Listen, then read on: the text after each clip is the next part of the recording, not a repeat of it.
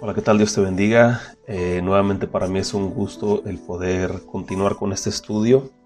El libro de Mateo, verso por verso, estos comentarios bíblicos, espero que sean de gran utilidad para tu vida, que te puedan eh, apoyar para que tú puedas seguir creciendo en la palabra, que puedas seguir creciendo en tu conocimiento para con el Señor y, cada vez que tú aprendes algo eh, puedes mirar las cosas desde otra perspectiva la palabra de Dios dice en el Antiguo Testamento, dice que el pueblo perecía por falta de conocimiento, por falta de sabiduría, así es que lo más importante aquí es que nosotros podamos entender cada palabra de lo que Jesús dijo, cada palabra de, desde la perspectiva que Mateo lo habló.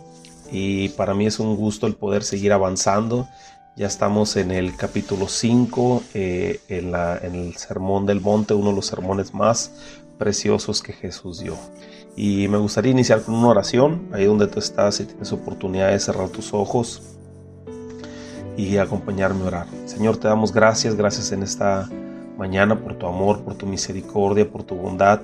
Gracias por todo lo que tú estás haciendo, gracias porque, porque yo sé, mi Dios, que, que a través, Señor, de esta palabra, a través de estas enseñanzas, a través de todo lo que tú nos das, por medio de tus escrituras, Señor, nosotros podemos crecer y podemos conocerte más, Señor. La mejor manera de conocerte es a través de la escritura, a través de la palabra.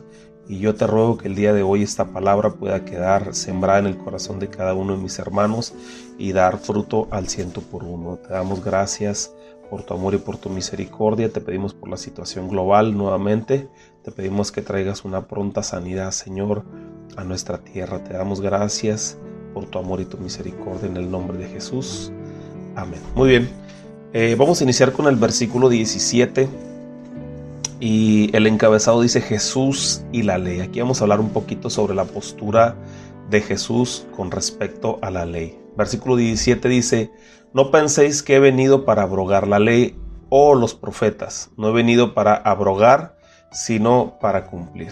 Vamos a recordar que el público al que se le está hablando en este momento eh, Jesús era el pueblo de Israel, el cual tenía sus raíces y sus enseñanzas eh, en lo que Moisés de parte de Dios les había enseñado.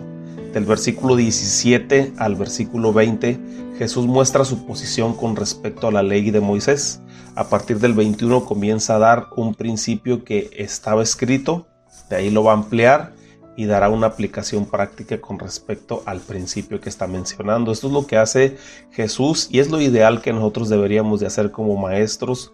Eh, lo miramos en la clase pasada, que es importante que nosotros demos siempre un principio bíblico, después tratemos de ampliarlo y después demos una aplicación práctica. Si únicamente damos el principio, es muy probable que muchas personas no entiendan de lo que se trata o de lo que les quieres tratar de, explicar. Sin embargo, cuando nosotros damos el principio bíblico, eh, de ahí ampliamos un poquito, eh, movidos entre las escrituras o, el contexto histórico de por qué se habló esa escritura. Y después damos una aplicación práctica a las personas. Eh, las personas es muy, es muy, es un porcentaje muy alto de que ellos van a poder comprender lo que tú les quieres decir. Ahora, regresando un poquito a lo que estamos hablando, eh, iniciamos con una declaración o una afirmación que Jesús eh, da eh, a las personas, al auditorio, a los espectadores, las personas que lo están escuchando, y le dice, yo no vine a abrogar la ley. Aquí les dice esto porque va a empezar a hacer una serie de explicaciones que me imagino, y esto es algo mío, me imagino que son las consideraciones que son los ejes más importantes de lo que se dijo en la ley. Es decir, el que cumpla esto que Jesús está a punto de decir no tendrá mayor complicación en cumplir las demás cosas que se dijo, ¿no? Entonces, aquí vamos viendo la división de cómo el Sermón del Monte va tomando su curso. Primero es eh, nuestro corazón, nuestro, nuestro eh, la transparencia de nuestro corazón, aquel que, llora, bienaventurado el que llora, eh, bienaventurado el manso, bienaventurado el pobre en espíritu, o sea, el que tiene deseo y hambre de aprender. Eh, después el Señor nos dice que somos la luz del mundo, que somos la sal de la tierra, que a través de lo que nosotros reflejemos al mundo con la luz, a través del sazón, a través de, las propiedades que nosotros tenemos como hijos de Dios, vamos a poder enriquecer a, a, las personas que nos rodean, a la humanidad, a través de las enseñanzas que Él nos está dejando. Y ahora vamos a comenzar con la aplicación de la ley para el tiempo en que Jesús estaba hablando, que Jesús estaba explicando él quería ampliar y poner su posición conforme a la ley. Entonces cuando él dijo, yo no vine a abrogar la ley, la palabra abrogar viene del griego que se, que se dice catal, catalayo, que significa desintegrar, demoler, destruir, disolver, derrocar, tirar. En pocas palabras Jesús les dijo, yo no he venido a contradecir lo que se había dicho, sino para que todo lo que se dijo sea cumplido porque, eh, eh, pero que se cumpla en realidad como debe de ser, o sea, no nada más como nosotros pensamos o de la cosecha humana o de lo que nosotros creemos, sino que se cumpla verdaderamente como se debe de cumplir, con el objetivo principal por medio del cual Dios se lo dio a Moisés para que se lo transmitiera al pueblo. Dice la palabra de Dios que la definición de pecado es transgredir la ley. Muchas veces hemos escuchado una definición sencilla de pecado que dice que, es cerrar al blanco y verdaderamente es una traducción eh, literal sobre lo que significa pecado. Pecado es cerrar al blanco, pero aquí Juan nos da una explicación que dice, todo aquel que comete pecado infringe también la ley, pues el pecado es infracción de la ley. O sea, aquí Juan no está igualando, eso, esa escritura lo puedes encontrar en primera de Juan capítulo 3 versículo 4. Entonces, eh, en Hebreos capítulo 4 versículo 15 dice, porque no tenemos un sumo sacerdote que no pueda compadecerse de nuestras debilidades, sino que uno que fue tentado en todo según nuestra semejanza, pero sin pecar. Hebreos capítulo 4, versículo 15. Es decir, que Jesús en su vida nunca infringió la ley, porque dice que el pecado es infracción a la ley, lo acabamos de leer en Juan. Eh, porque en él no hubo pecado. Así que cuando dice en esta escritura que él vino a cumplir la ley, ¿qué es lo que está queriendo decir? ¿Tú qué te imaginas que Jesús está queriendo decir? Aquí lo que Jesús quiso decir es, yo no vine a vivir una vida eh, con pecado, vine a vivir una vida sin pecado. Así fue, Jesús es un ejemplo vivo de una vida sin pecado y lo vemos que el escritor de Hebreos lo menciona y dice que no tenemos un sumo sacerdote que no pueda compadecerse de nuestras necesidades, sino que uno que fue tentado conforme a nuestras debilidades, pero sin pecar. Así es que Jesús sí vino a cumplir la ley al pie de la letra. Entonces es una, eh, en una de las clases pasadas hablamos un poco sobre cómo muchas veces a lo largo del tiempo comienza a suceder eh, como el juego del teléfono descompuesto, que conforme va pasando el tiempo se va distorsionando la información. Entonces el sentido original, aunque siempre estuvo ahí explicado eh, en la palabra, eh, se empieza a interpretar con otro sentido a través del tradicionalismo. Aquí mencionamos una palabra que hay que tener en cuenta al momento de que estemos escudriñando la palabra. Una cosa es la ley y otra cosa son las tradiciones. Un ejemplo claro de esto que te comento sobre, sobre la ley y sobre las tradiciones, eh, el Señor Jesús lo va a mencionar un poquito más adelante en Mateo capítulo 15, pero es importante que lo entendamos porque estamos hablando sobre la posición de Jesús con respecto a la ley, qué es lo que él pensaba con respecto a la ley, qué es lo que verdaderamente, de lo que verdaderamente se trata la ley. En Mateo capítulo 15 dice, entonces se acercaron a Jesús ciertos escribas y fariseos de Jerusalén diciendo, ¿por qué tus discípulos quebrantan la tradición de los ancianos? ¿Por qué no se lavan las manos cuando comen? Respondió él y les dijo, ¿por qué también ustedes quebrantan los mandamientos de Dios para sus tradiciones, por vuestras tradiciones, por sus tradiciones. Eh, lo voy a volver a repetir porque es importante esto que, esto que, que acabo de leer. Él le respondió y les dijo, ¿por qué ustedes también quebrantan el mandamiento de Dios por sus tradiciones? ¿Te fijas cómo hay una diferencia entre ley y tradición? Hay mucha diferencia. Y entonces muchas veces nosotros en nuestra cabeza creemos que las tradiciones eh, son la misma ley, pero las tradiciones quizás son un derivado de la ley, pero que aplicaron en muchas de las cosas, como dijo Jesús, como el teléfono descompuesto, ¿no? Que a lo largo del tiempo se fueron distorsionando y se fueron aplicando cada día a la comodidad del usuario, al grado en que las personas estaban haciendo otra cosa muy distinta a lo que originalmente se trató de decir en la ley. Versículo 4 dice, porque Dios mandó diciendo, honra a tu padre y a tu madre, y el que maldiga al padre o a la madre muera irremisiblemente. Pero ustedes dicen, cualquiera que diga a su padre o a su madre, es mi ofrenda a Dios todo aquello que con, que pudiera ayudarte, ya no ha de honrar a su padre o a su madre. Así habéis invalidado el mandamiento de Dios para, para, por su tradición. Hipócritas, dice. Bien profetizó de ustedes Isaías cuando dijo, Este pueblo de labios me honra, mas su corazón está lejos de mí, pues en vano me honran enseñando doctrinas y mandamientos de hombre. Estamos, hablando de que aquí lo que Jesús está diciendo es la explicación total de todo lo que nosotros hemos tenido quizás controversia con respecto a la ley, con respecto al mandamiento que Dios le dio directamente a Moisés. Aquí Jesús toma el ejemplo del mandamiento que les había sido dado de la ley de Moisés, ¿verdad? no sé si te acuerdas que, cuando dice la palabra de Dios en, en, Éxodo capítulo 20 dice, honra a tu padre y a tu madre. Este es el primer mandamiento con promesa que tenemos nosotros en la, en la palabra de Dios, ¿no? Cuando nosotros honramos a nuestros padres, tenemos gran bendición en nuestra vida, nuestros días son prolongados sobre la tierra y son buenos. Entonces aquí Jesús está tomando uno de los mandamientos que Moisés les dijo en aquel tiempo y les explica cómo por sus tradiciones de hombres habían quebrantado el mandamiento. O sea, estaban fallando al mandamiento que se les dio originalmente por tratar de seguir una tradición, por tratar de haberlo arreglado a su manera, por tratar de estar inventando cosas que ni siquiera estaban en el caso con el, objetivo original de la palabra.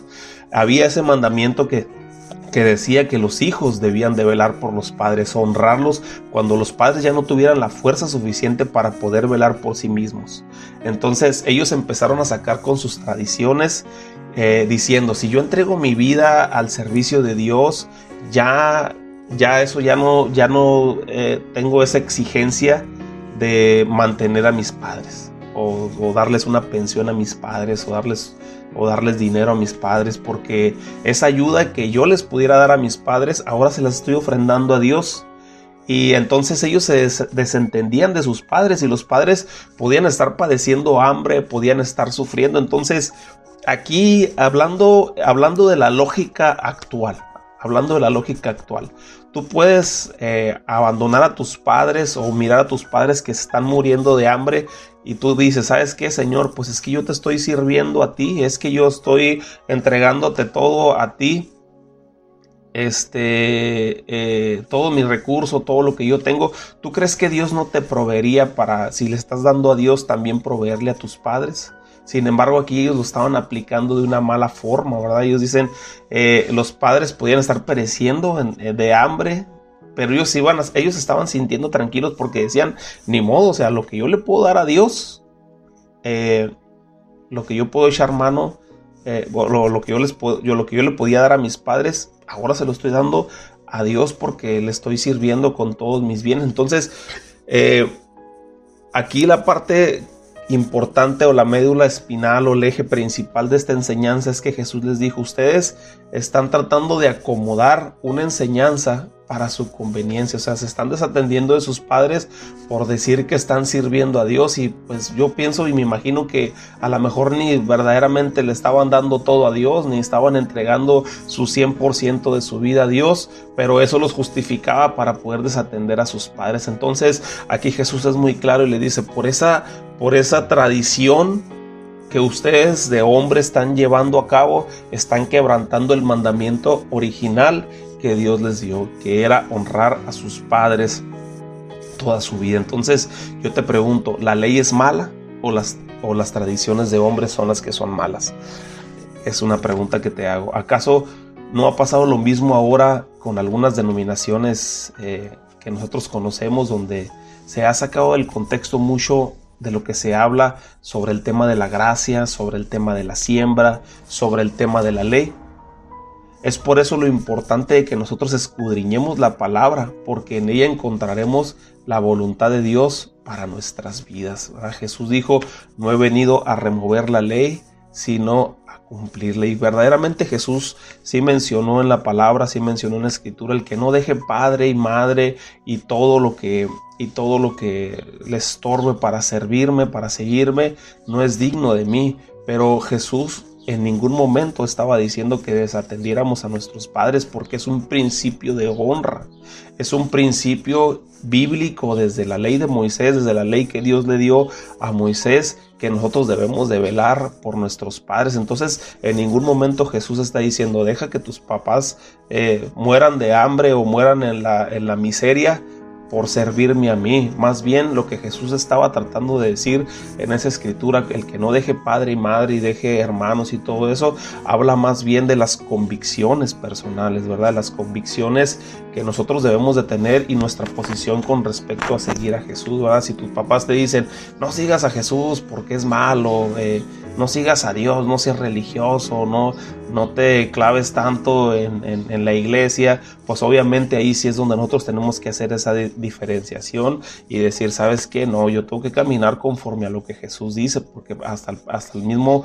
apóstol Pedro dice, es, es más importante obedecer a Dios antes que a los hombres, ¿verdad? Entonces podemos decir nosotros, ah, pues entonces voy a dejar a mis papás que mueran en la miseria o no los voy a pelar porque el Señor fue muy claro donde dijo que nosotros dejáramos a padre, madre, hijos y toda la, y toda nuestra familia por seguirle a Él, pero de verdad no, no, podemos sacar de contexto esa escritura. Debemos entenderla por cuál es el objetivo por el cual el Señor la está diciendo, ¿verdad? Que ellos estaban haciendo lo mismo, los, los fariseos, los escribas y todos los que interpretaban la ley estaban haciendo lo mismo, que es lo que, es lo que vivimos ahora, que es nuestro día a día, ¿no? Empezamos a sacar de contexto eh, las escrituras y como dice un texto fuera de contexto solamente es un pretexto, ¿no?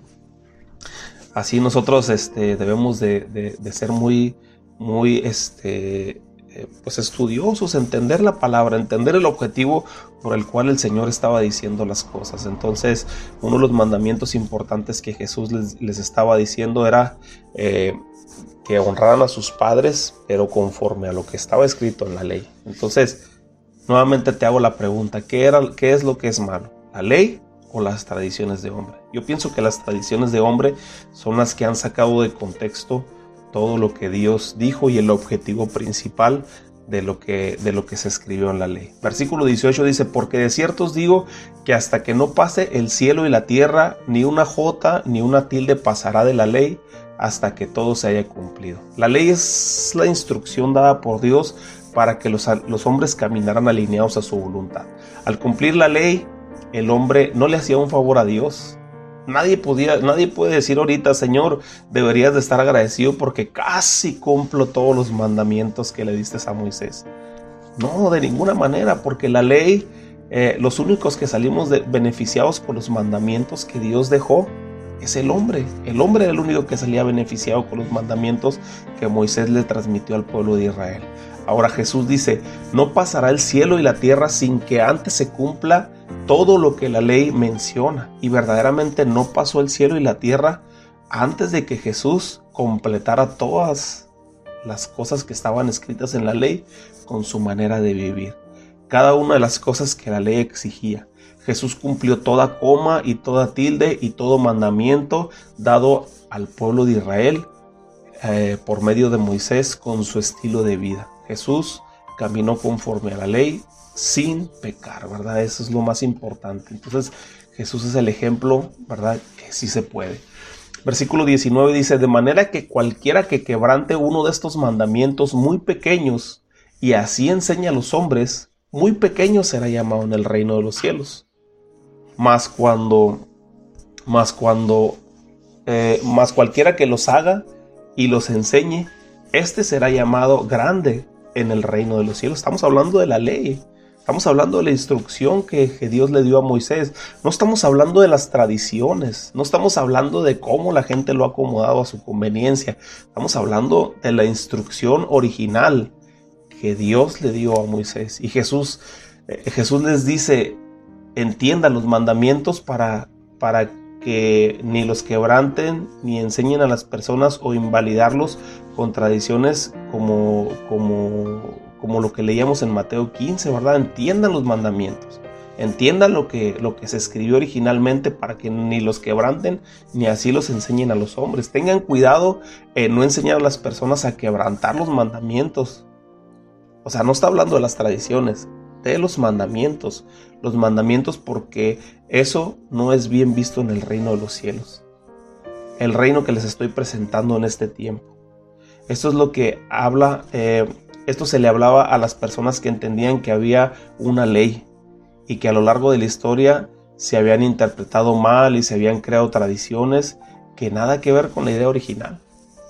Versículo 20 dice, porque os digo que si vuestra justicia no fuera mayor que la de los escribas y los fariseos, no entraréis en el reino de los cielos. Hay una forma muy clara de entender la justicia. Eh, la, eh, una vez, una vez yo, estaba leyendo un libro eh, del pastor Robert Morris.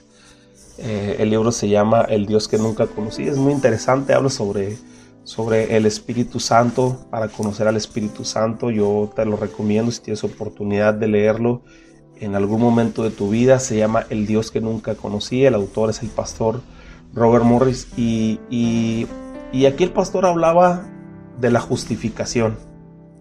Y así en una traducción para nosotros, los mortales, ¿verdad? Que a veces nosotros eh, no entendemos algunos conceptos bíblicos y empezamos nosotros a, pues a, quizás divagar en nuestra mente y a veces se nos hace difícil aplicarlos, por ejemplo cuando se habla de santidad, cuando se habla de pecado, cuando se habla de justicia, cuando se habla de gracia, cuando se habla de obras, muchos conceptos que necesitamos entenderlos porque si no comenzamos a sacarlos de contexto y entonces pues ya no vamos a poder caminar conforme a lo que es la voluntad de Dios, ¿verdad? Entonces aquí el pastor habla sobre la justicia y traducido así a nuestro, a nuestro entendimiento, eh, él lo menciona como la justicia es el estar bien delante de Dios o el estar bien con Dios. ¿verdad?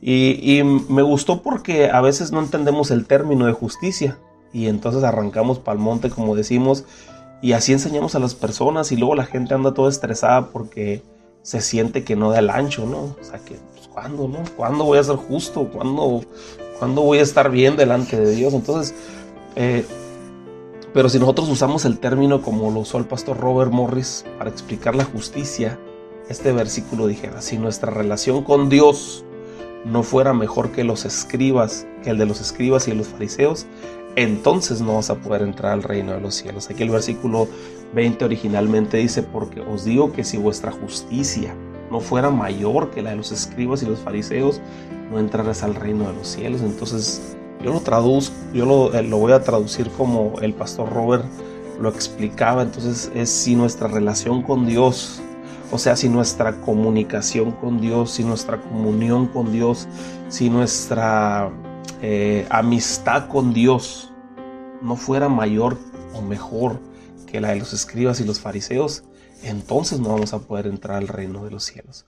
Y el apóstol Pablo definitivamente es un máster en lo que, en lo que, en lo que se habla con respecto a la justificación. Espero Dios me permita un poquito más adelante el poder grabar eh, los comentarios bíblicos del libro de Romanos. Me gusta muchísimo es una joya doctrinal, es una joya de enseñanza. Eh, otra palabrita que a veces nosotros nos asustamos, ¿no? Cuando, cuando escuchamos doctrina, ¿no? Eh, que, escuchamos, no, pues te quiero enseñar la doctrina. Y a veces nos asustamos, digo, ah, doctrina, ¿qué es doctrina? Pues doctrina es la enseñanza, doctrina es, es enseñanza. Entonces aquí el apóstol Pablo nos enseña la doctrina, la doctrina sobre la justificación, o sea, la enseñanza lo que nosotros debemos de entender sobre la justificación, que nosotros como cristianos debemos de entender, es decir, como seguidores de Cristo debemos de conocer nuestra justificación. El apóstol Pablo es un máster de la justificación.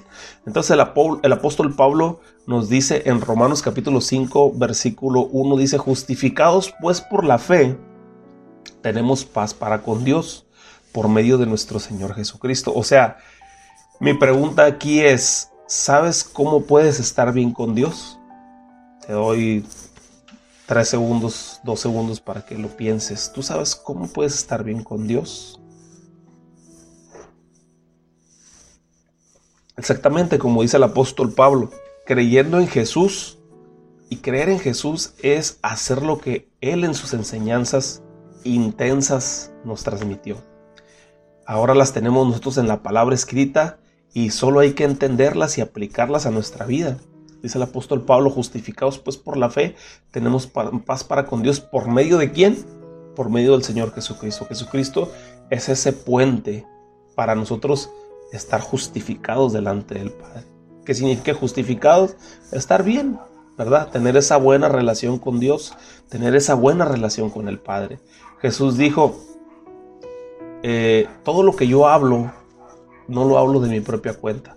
Juan capítulo 12, versículo 49, eh, dijo el Señor Jesús, porque yo no he hablado por mi propia cuenta.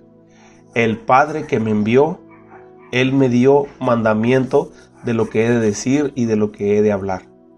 Y sé que sus mandamientos es vida eterna. Así pues, lo que yo hablo, lo hablo como el Padre me lo ha dicho. Entonces, si es así, entonces debemos de poner oído a todo lo que Jesús dice, a todo lo que Jesús nos habla, a todo lo que Jesús nos enseña.